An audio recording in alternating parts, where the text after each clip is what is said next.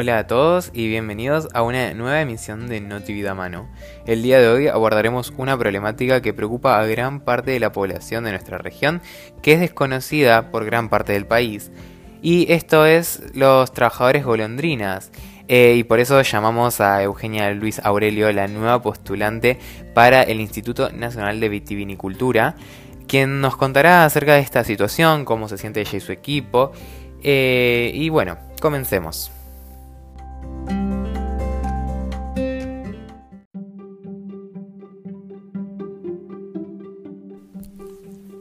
¿Cómo llegan a cada destino? ¿Solos o con su familia? ¿Los traen cuadrilleros? ¿Es parte de gente que viene ocasionalmente? ¿Cuál es la edad promedio? ¿Cómo y en qué condiciones se alojan y viven? ¿Hay una rotación entre fincas? Todas estas preguntas y muchas más son las que se nos generan cuando hablamos de trabajadores golondrinas. Por eso, esta será la temática que abordaremos hoy.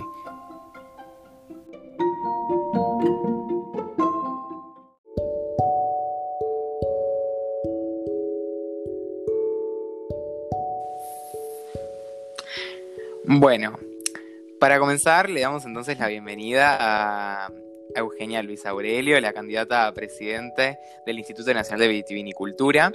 Y ya arrancamos con las preguntas. Euge, ¿cómo estás? Bien, todo bien. Muchas gracias por invitarme. No, es un gusto.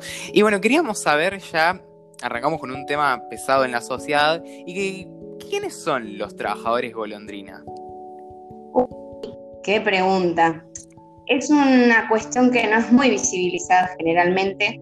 Son personas que principalmente son argentinos, que realizan migraciones dentro del territorio hacia o muchos otros lugares no están declarados en el sistema de trabajo y a pesar de comunicados y leyes de trabajo en condiciones nefastas, eh, van temporada tras temporada en busca de un mejor futuro que tarda en llegar. Qué increíble todo lo que nos estás contando, súper indignante. Y a todo esto entonces me surge otra duda que es cómo llegan.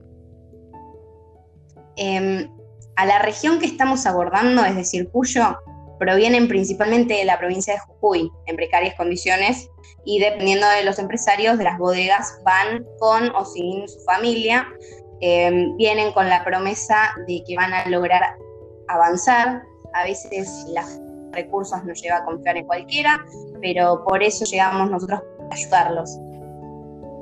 Qué bueno, qué bueno. Me gustaría que me comentes cómo es que llegaste hasta aquí, hasta esto. Bueno, bien.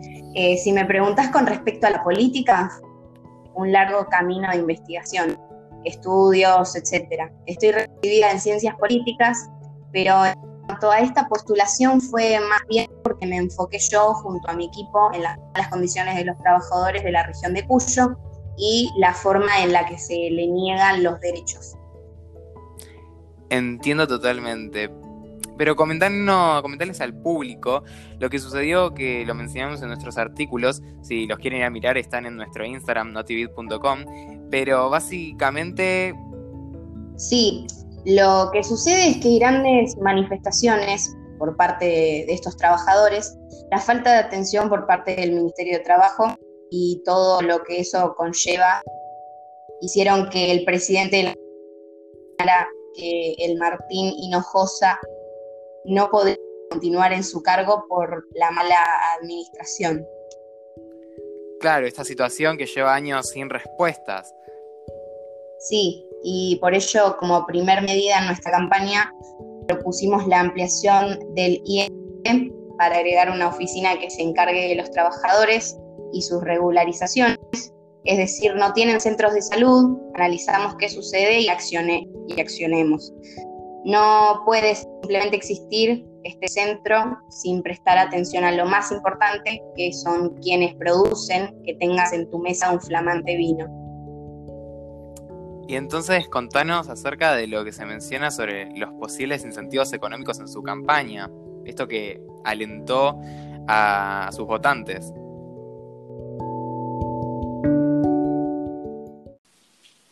Eso es una de ideas. Según nuestros especialistas en economía, estaríamos en condiciones de pedir subsidios que permitan aumentar los ingresos de estos trabajadores, realizar una campaña para documentarlo. Esto es un proyecto en conjunto con el Ministerio de Justicia, Derechos Humanos, de Interior o Vivienda, Salud y Desarrollo Social, entre otros, entre otros para avanzar en mismos. Según algunos artículos, tendremos que ver cómo ayudamos a los niños, ya que muchas veces estos trabajadores provienen desde el norte del país con sus familias. Sí, va a traer mucha tranquilidad a las familias.